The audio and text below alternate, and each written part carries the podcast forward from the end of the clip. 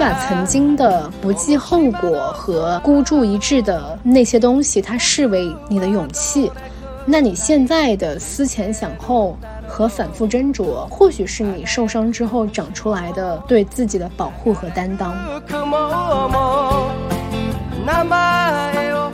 在你自我还不够稳固的情况下，原本你对他者的那个愤怒，最后就会可能指向你自己，变成你的自我否定和自我怀疑、自我攻击。如果共情的人他没有一个稳定的自我，那就很容易把自己给搭进去，就绕到对方的情绪和需求里面去了。Good morning, good afternoon, good evening. Welcome to another episode of Feature. 我是 Fiona。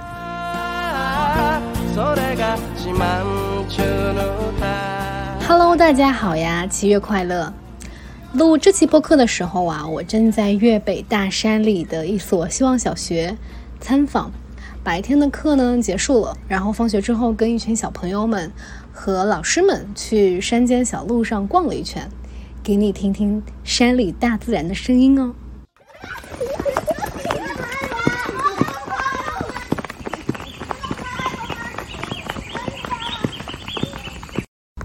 这会儿是晚上了，然后我坐下来盘点了一下自己的六月，发现这个六月做了非常多的事情，可见在能量回归之后，行动力还是可以的。今天这期节目呢，也是从六月拖更到七月的一期品牌约稿了，是为心理咨询的 App 阁楼做的一期节目啊，其实也是我毛遂自荐要做的内容。我自己其实是在嗯四月份的时候，无意中看到了阁楼的广告，然后我当时就体验了两周，在上面找到了比较契合的咨询师。持续做了将近三个月的心理咨询，然后在整个过程当中，不管是软件的使用啊，还是咨询的感受啊，目前都还是挺好的。所以我就想着说，那我就要自告奋勇的来做一波推荐。今天这一期呢，我也会主要的把重点是放在我的线上心理咨询过程和使用贴士上面。另外，我也会跟你分享一些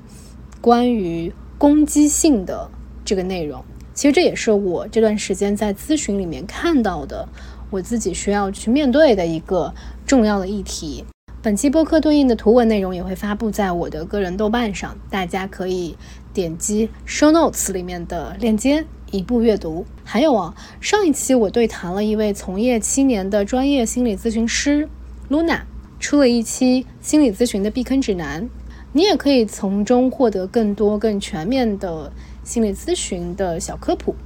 有不少听友反映，还是很有启发、有收获的。OK，那我们就正式开启这一期的内容吧。首先啊，就是跟大家聊一聊为什么会开启这段心理咨询。在我关于生命力的那一期节目当中，我也跟大家聊过。其实，在我的身边是有比较丰富的人际支持的，不论是好朋友啊，还是伴侣啊，其实都是非常善于共情和倾听的人。然后我自己啊，平时在有情绪困扰的时候，也不是那种会憋在心里的，就是不是那种想着啊，我所有的问题都要自己解决的人。其实还是挺善于寻求外部支持的。其实我不太会有一种求助的羞耻感，觉得求助是弱者的表现之类的。嗯，我我反而会觉得去寻求帮助，去借助别人的力量来做成一件事情，促成一个目标的完成，反而是一件挺了不起的事情。所以，不论是在团队里面工作，还是比如说。心理上不太舒服，需要缓解一下等等，我觉得我都还是挺善于借力的。提到这个如何缓解自己的情绪困扰啊，我平常我平常就是那种有啥问题的话，就是有啥过不去的坎儿，然后就开始打开微信，点开好友头像，然后跟他进行一顿输出。这个朋友看样子不想听了，那立马就换个朋友继续说。但是啊，年初的那次情绪困扰。对我来说确实是比较严重，呃，就我是那个时候发现，好像找谁都不对了，就是有一些问题绕来绕去绕不出来，反反复复，可能总是会找那几个人聊那几件事情。久而久之吧，我一方面就会觉得，哎，那人家是不是也该听烦了呀？大家生活都有自己的烦恼，总不能老是听我叨逼叨叨逼叨叨逼叨这几件事情吧？于是呢，我就慢慢的呃自觉闭麦，就不讲了。另一方面，我也发现有些困扰啊，跟 N 个人聊，就是 N 种解法、N 种结论、N 种价值观的判断，因为每个人都会带着自己的视角、自己的经历来尝试给你一些解决方案嘛。我还求助了人生教练啊、职场教练啊之类的，反正他们都给了我非常具体的解决方案。嗯，对我来说，在很多的方案里、很多的观点里面，会迷失是一个点。但另一个点是我发现，我那会儿其实更缺的是支撑我行动的心理能量。总之呢，就是在这样的情绪漩涡里面绕来绕去，绕了好几个月。我能够察觉到有一种模式，它会阶段性的重复，呃，就是在我的成长过程当中，可能时隔几年或者几个月，他就会冒出来一次类似的这种情绪模式。然后我家属就说：“哎呀，你这个情况吧，听起来就像是脚气，有点像是脚气一样那种慢性疾病啊。”这个时候你或许可以。换个人聊聊，去根治一下你这个脚气。虽然我觉得他这个比喻非常的恶俗，但是呢，又好像非常的真实。就有时候这个情绪吧，可能是某种心理结构性问题的一些浮出冰山的那些表面现象。那当我们面对这样的情况的时候，无论吃好喝好，还是其他的一些快速方法，都像是皮炎平那个治脚气的那个药膏。一种激素，这些方法就是像那种激素一样的快速疗法，好像就是从表面上去除了脚气，但其实根本都没有根治。于是呢，就那段时间我就思考着说，啊，这个也没用，那个也没用，就卡在这里也不是个事儿。那要不我就重启一下心理咨询嘛，我就尝试一下这个慢性的，但可能会有。结构性改变的这样的一个方式，然后我自己的话，其实作为心理学爱好者，差不多也有十年左右的这样一个经历了吧。就是我会看很多心理学相关的这种书啊，平时也非常关注心理健康的这些内容啊，啊，也去上一些线上线下的课啊、工作坊啊之类的。那我自己呢，也是在一七年到二一年之间。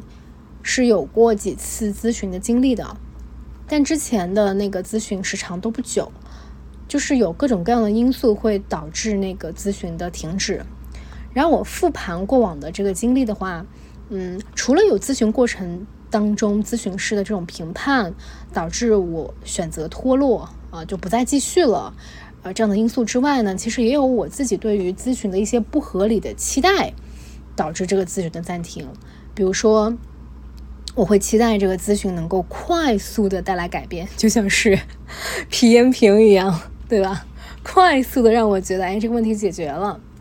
哦，所以它其实也是一种不合理的期待嘛。嗯，那所以呢，这次咨询之前，我觉得 好像不能重蹈覆辙，我得做一些准备，我就断断续续的读完了《心理治疗如何改变人》这本书。嗯，完成了对自己最基础的心理教育吧，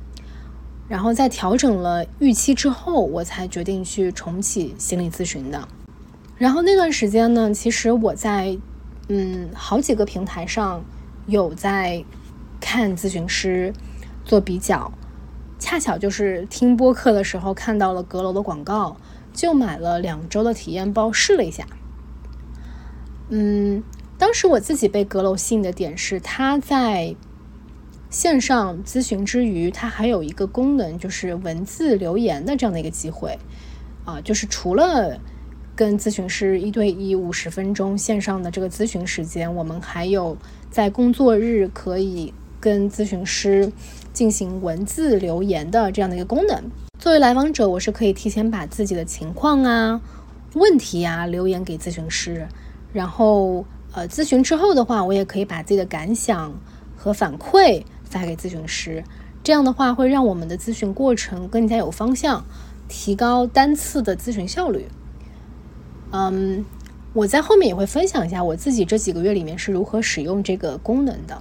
在 show notes 里面大家也可以看到我的一些记录，嗯，然后截止目前的话呢，我的咨询从四月中旬开始到现在，差不多有十二次吧，频次是一周一次的样子。然后目前的一个感受就是，我的的确确的感受到能量的回归。然后在过去的四五六月份吧，我觉得这三个月里面其实都做了挺多事情的。嗯，我不能说这完全是心理咨询的功劳，但它确实也在其中起到了很关键的角色。接下来呢，我也会跟大家分享一下我的这个线上心理咨询的过程，还有一些具体的使用方法，大家可以搭配着 show notes 来看这部分的内容。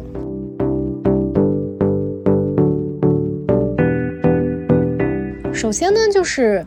在选择咨询师的时候，我会考虑的几点因素啊。第一个呢，就是关于，哎，是选择线上还是线下？我自己呢，因为目前是自由职业，所以工作地点都比较灵活。就我下个月都可能不知道自己会出现在哪个城市，所以我目前的状态是属于对时空灵活性的要求是挺高的。所以我就没有考虑过线下，在线下这个咨询方面，我是没有相关经验可以分享的。如果你有相关经验的话，也可以在评论区分享你在线下咨询的一些感受。那第二个点就是，嗯，我是去某一个平台选择咨询师呢，还是选择个人职业的咨询师呢？嗯，这一点我的立场是，我相信平台和个人它都是有自己的优劣势的。那么我自己是在权衡利弊和我自己的现实情况之后，优先选择了平台。原因的话，主要是两点啊。第一点呢，我我就是想节省筛选的时间和精力成本。虽然我自己是作为一个心理学爱好者吧，但我怎么的也算是一个非专业人士，在海量的信息当中去筛选出来靠谱的个人职业咨询师。前期要做的工作真的是蛮多的，那我就想着说，那莫不如就让平台来帮我筛选掉一些乱七八糟的牛鬼蛇神的心理咨询师，对吧？然后我自己看了一下阁楼对咨询师的筛选机制，还是挺正规的，蛮符合我自己看中的那几个点的。我后面会具体展开讲。然后第二个点呢，就是我身边确实是有不少。专业的心理咨询师朋友，包括我之前也跟呃几位心理咨询师一起共事过嘛，所以这样的资源还是有的。但是我就是不想跟他们发展出多重关系吧，所以就没有找他们做咨询，甚至都没有去找他们做推荐，就是不想发展出除了朋友之外的关系。然后我的我的这几位朋友，他们也都是非常有职业操守的人，也从来没有。要我去跟他们做过咨询，综上来讲，就结合我自己的一些比较主观的原因啊，我优先选择了平台。那第三个点就是，嗯，关于预算，我觉得这也是很多人会关心的一个问题。我要花多少钱去做心理咨询是比较合理的一个价格？首先，我不会给出一个具体的报价，说什么样的。价格是合理的或者不合理的，这里有一条原则，这条原则也是我看到我的一位前同事，一位北师大毕业的这个心理咨询师，他已经从业很多年了。他在豆瓣上发布的，呃，一条动态里面就提到了这个问题，就是咨询费用占据月收入多少比例会比较合适呢？我看了之后还挺有启发的。他是说。不要让这个咨询费用占据月收入的百分之二十或者百分之三十。总之，就不要去借钱，不要去刷信用卡、信贷来做咨询。为什么呢？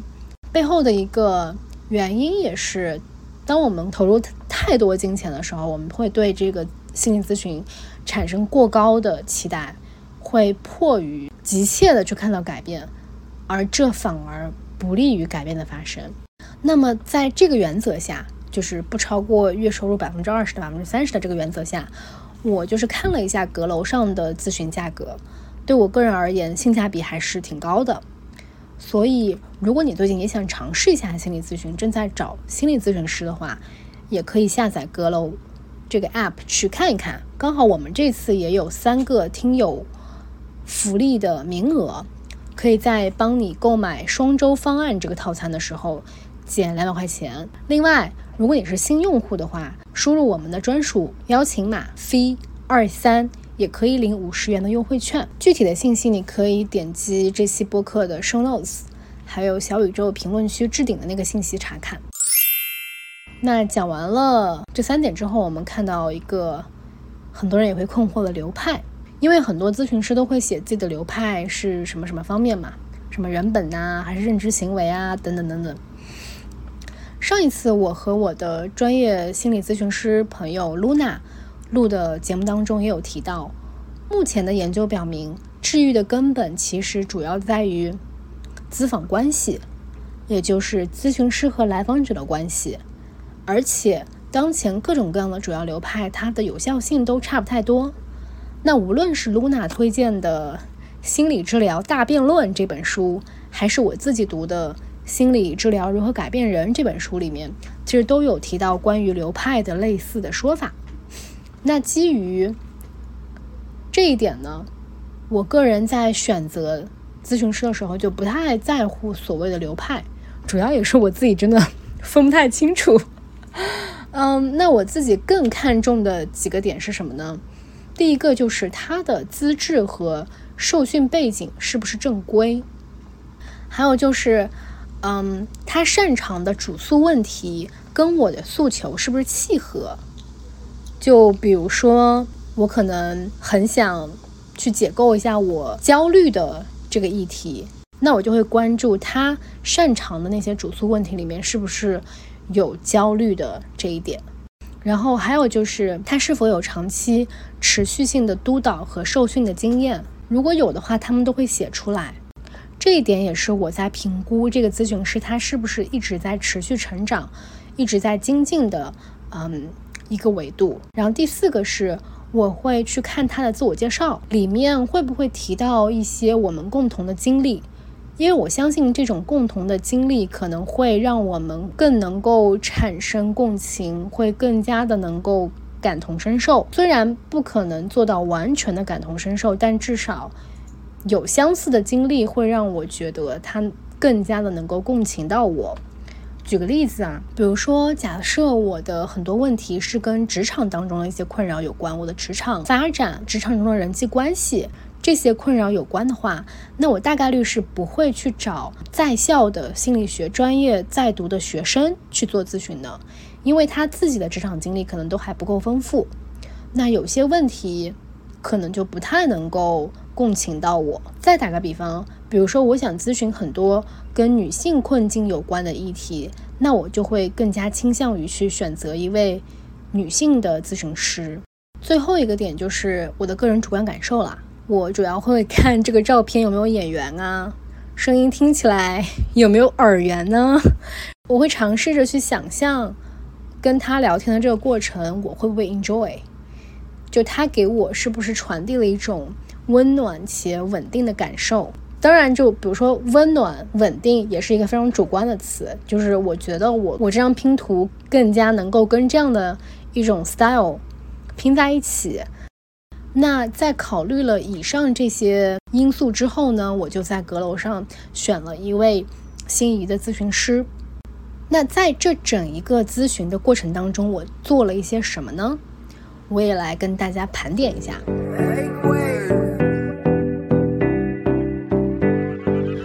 一个我们就要讲到首次咨询了。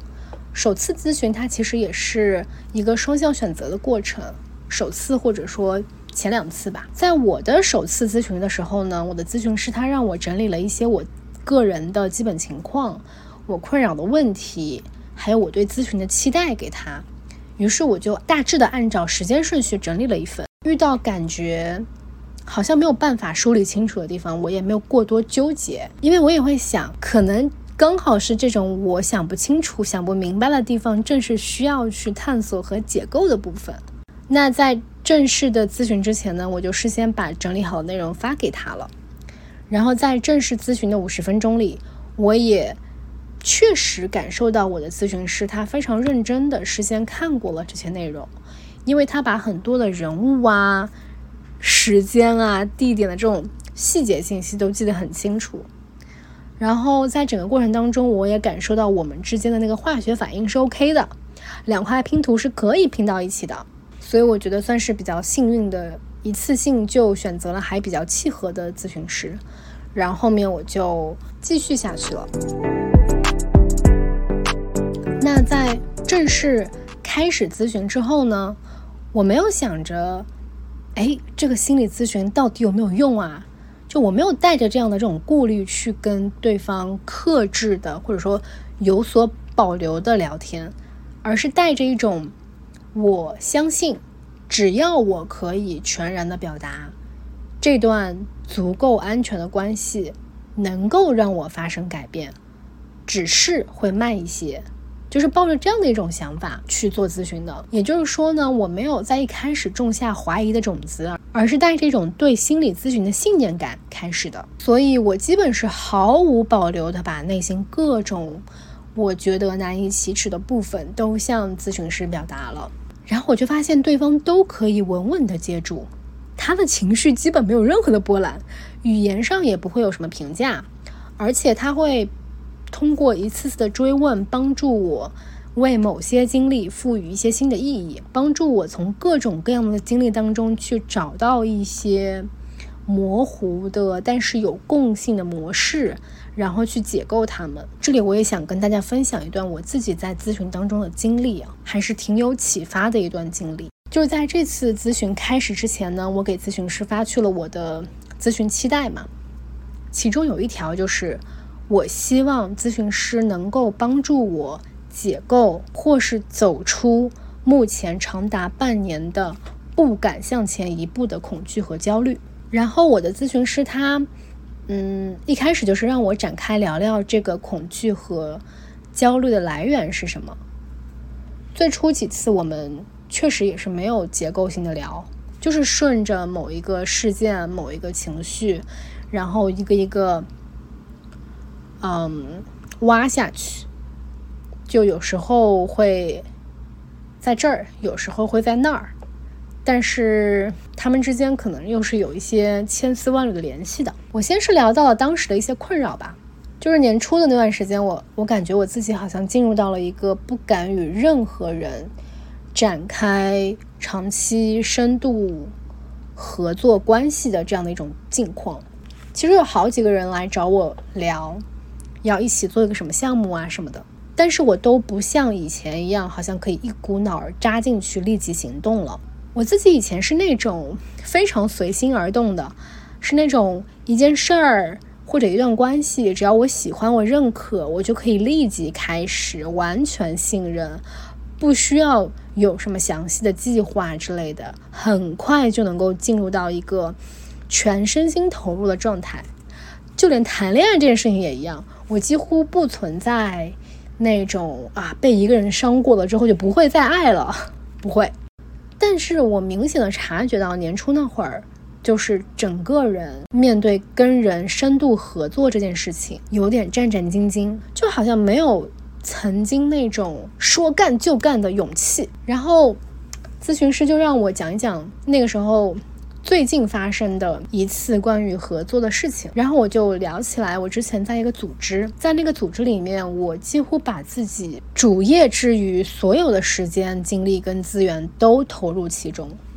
但最后我选择了离开，就是在去年下半年吧，因为一些组织发展上彼此之间不可调和的矛盾，这里就省略一万字细节了哈。总之呢，因为这些不可调和的矛盾，我们几个合作者在沟通这件事情上大概耗了有几个月的时间，但都没有达成一致。然后我就自己选择退出了。我以一种非常委婉、非常礼貌、非常体面的方式退出了。嗯，因为我们当时一直是远程协作的这样的一个关系，所以我在。几次远程沟通之后，我感受到了心寒，所以决定离开。当我决定的那一天，我在群里留下一条信息，说巴拉巴拉巴拉巴拉讲了一大堆，然后最后有一句话是按江湖规矩啊，离职需要一个月的时间，那我就在几月几号离开。然后到了那个时间之后呢，我就自己弄好了所有的文档啊、账号的交接啊，在群里留下一段祝福，之后退群了。就是这整个过程当中。历时大概有大半年的时间，我都没有跟对方正面表达过我的愤怒。一方面呢，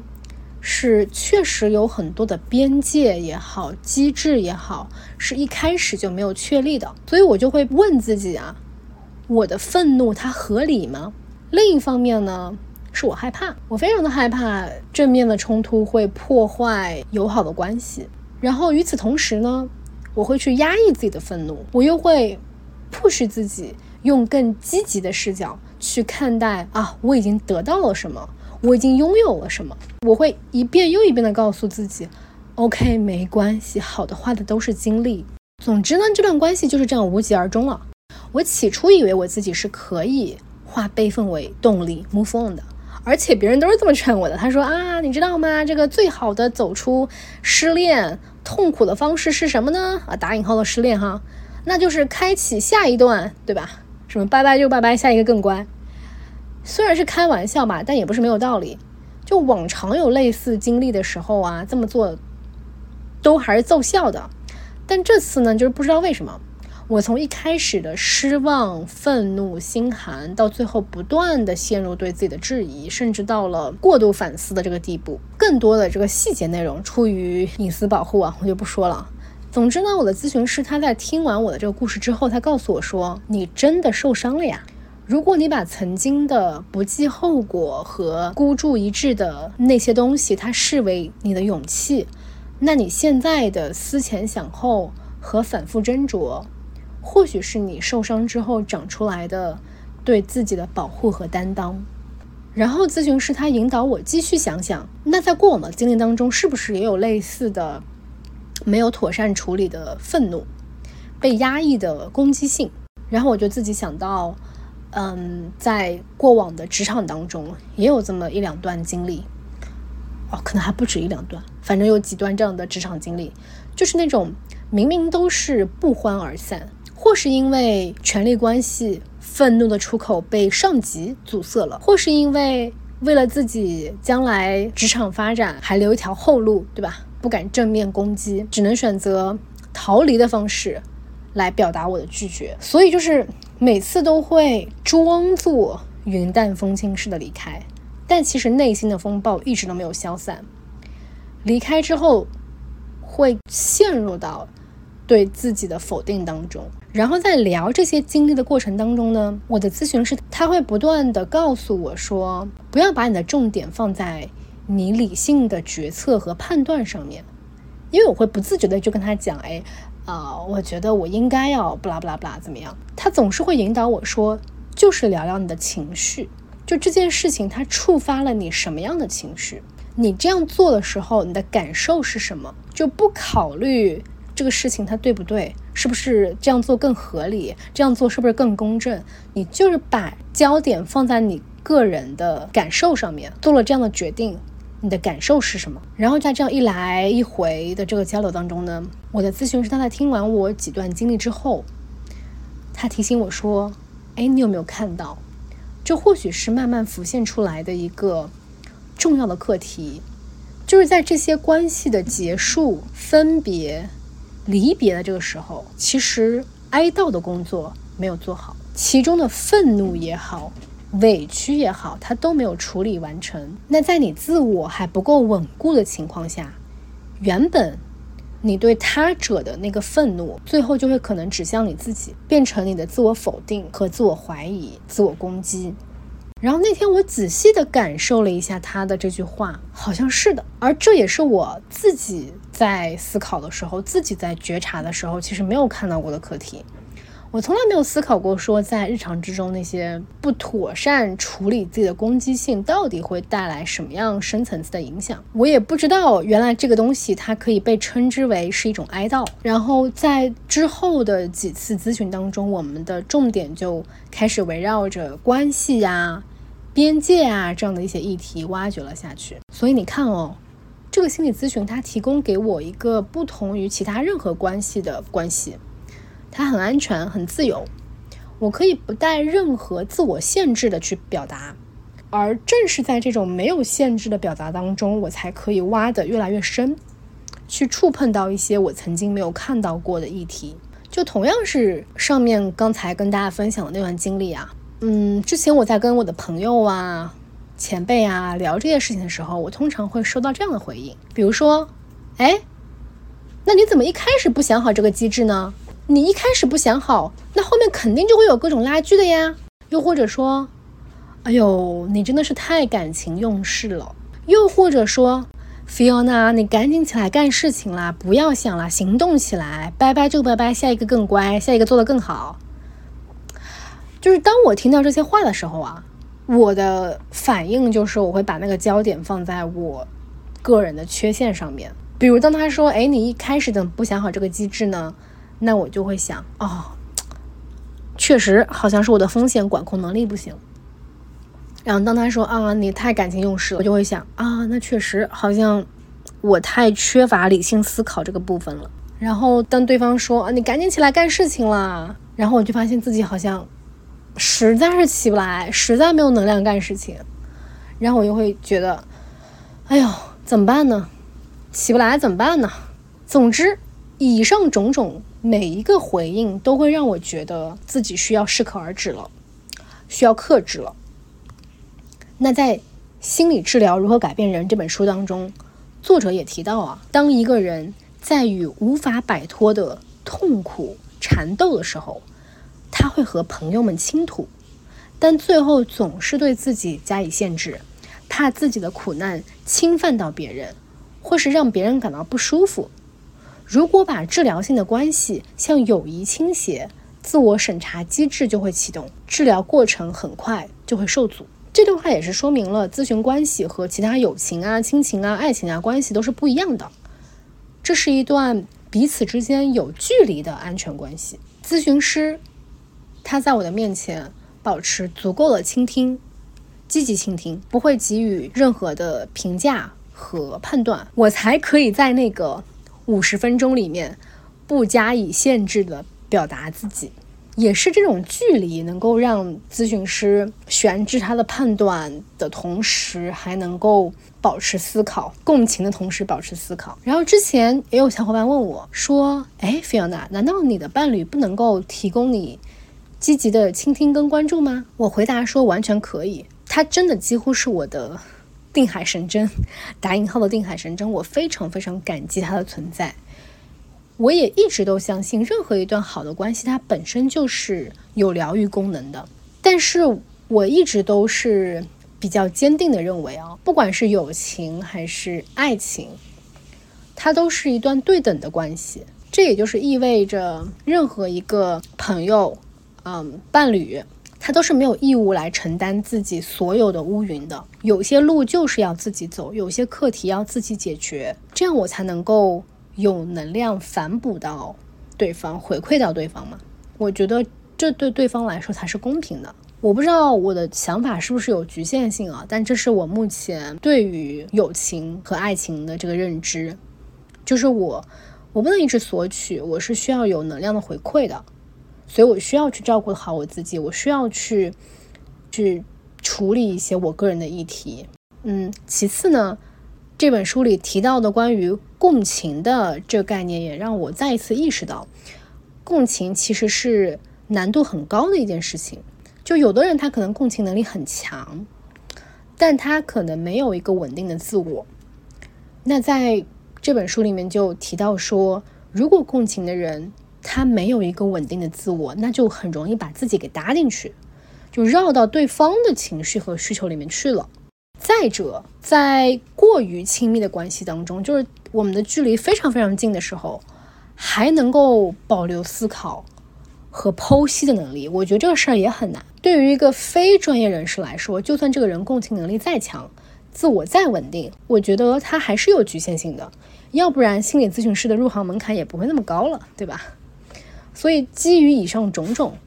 我还是选择求助更专业的力量来支持我走一段必须由我自己来走的路。OK，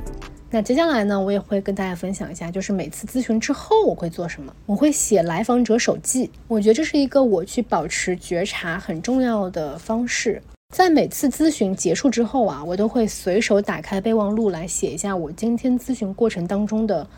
收获、疑问和思考。有时候打字比较累的话呢，我就会直接开那个，嗯，备忘录里有一个语音转文字那个功能，然后我就对着说话。当然，这也不是一个任务啊，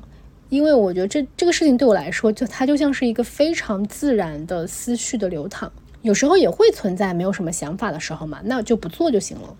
等到有想法的时候。再去记录，然后平时在日常生活当中，如果经历到一些事情，可能又激发了某一些类似的情绪，我也会顺手记下来，或者发给咨询师，这样他就会变成我下一次跟咨询师可以讨论的一个点。根据我咨询之前自己给自己做那个心理教育嘛，我就知道说文字消息的这个设置似乎是有一定突破咨访关系的地方。在咨询时间之余，咨询师是没有任何义务再跟来访进行。对话和探讨，咨询应该是一个在固定的治疗框架内进行的。这个框架就可以分为外部框架和内部框架。外部框架就指的是类似于日程啊、节奏啊、地点啊、收费啊、付费方式啊等等这种心理治疗的组织维度。那内部框架指的就是心理治疗师的内心立场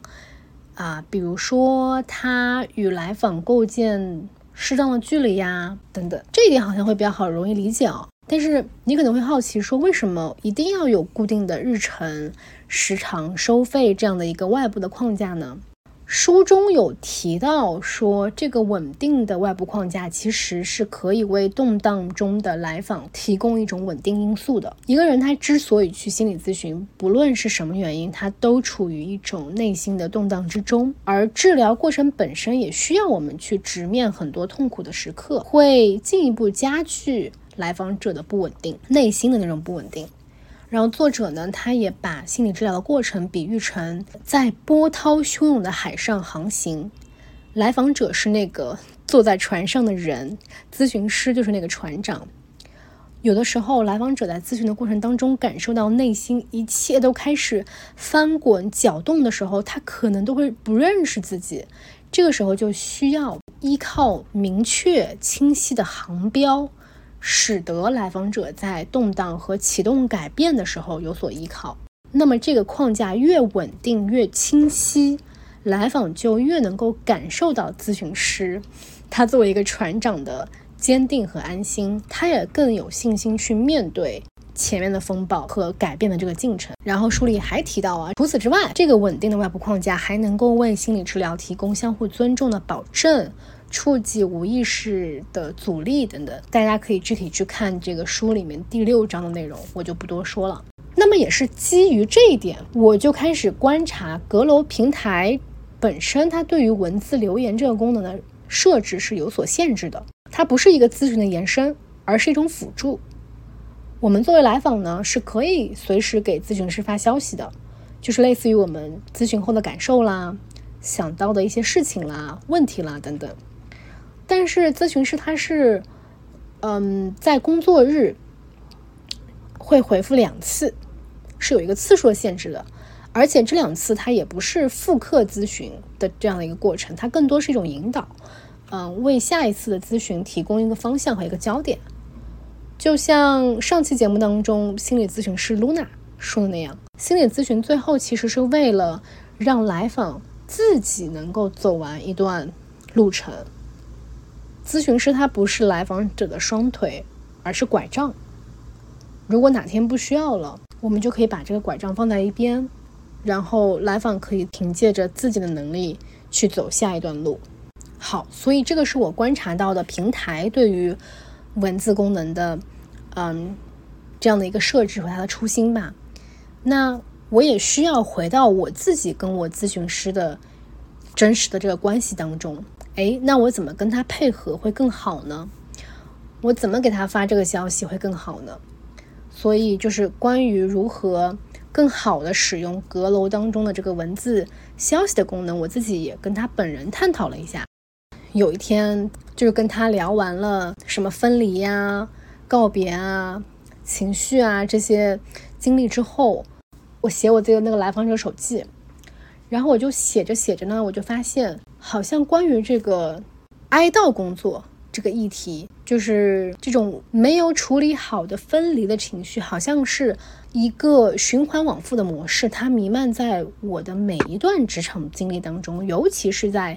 辞职的那个时候，我就整理了一段，然后我就问我的咨询师啊，我说我不知道是不是可以把这些经历发给你，我担心这些内容有点太长了，会占用你太多时间。还是说我们下次聊会比较好。然后我的咨询师他就回复我说：“你可以发大概的内容给我，如果是大段的具体的内容，其实更适合在咨询的时候来讨论，因为咨询的时候我们会有互动，我们会有过往经历为基础的感受，呃，内在动力的流动，这些是让咨询发生作用的关键。我跟他啊明确了这个文字留言的功能之后呢，我就知道说。”文字消息它不是为了聊天和探讨的，就是为了我们下一次咨询找到一个对话的切入点，或者说给到他更多的信息，让他能够从我作为来访的经历当中，啊情绪当中去窥探到一些固定的模式。这近三个月以来吧，在整一个的咨询过程当中。初期的时候，我们确实会有一些非常不结构化的聊天，看起来就像是东拉西扯，没有任何目标。但这些信息确实也是在帮助我和他把我人生当中的很多点串起来，像一个蜘蛛网一样串起来。然后他会时不时带我去回顾一开始我提出的那些期待和目标，也会给我一些稳定感。差不多在第十次咨询结束之后。很多的表象背后的那些重复性的模式就慢慢的浮出水面了。然后这个时候，呃，咨询师他就提出来说，啊，Fiona，那接下来的咨询我们尝试把问题再聚焦一下，有一个更加具体的目标和方向。然后他也给我留了一些家庭作业，让我去梳理一些东西。这两天我刚好也是在完成这个任务。本来呢，我是想在这期播客当中跟大家梳理一下这段时间咨询来我的一些阶段性的收获的，但是很显然。我发现自己还做不到非常系统，在咨询的这个过程当中，随着我跟他的对话不断的深入，我们之间的链接不断的加深，我就会发现，曾经我以为的问题，很多不是我以为的那样。偶尔我也会在自己的社交媒体上分享个只言片语啊，就是咨询完之后有什么样的一些新的所谓的感悟，但是。我跟咨询师可能一起再继续追问下去之后，我又发现那可能又只是一个片刻的思绪。下一次聊的时候，它又会被推翻，被一层新的意义所覆盖。就像我跟你前面分享的关于攻击性的那块内容，也只能说是我阶段性的觉察吧。我目前其实还仍然处于我看见到我探索的这样的一个过程当中，我也还需要更多的时间和行动来验证。需要更多新的体验来替代旧的体验，毕竟这个心理脚气的根治没有那么容易，对吧？那如果你也有一些情绪上的困扰，弯弯绕绕，好像自己走不出来，可以找个人聊聊，求助不是弱者的表现，善于调动积极的心理资源，确实也是一件非常了不起的事情。如果你找了很多人，感觉好像还是不太行，还是在一个怪圈子里绕不出来，那也许你可以换个人聊聊，借助治疗师更专业的视角，帮助我们一起来认识自己，建构自己。那今天的这期节目就是这样，祝你自在，早安，午安，晚安。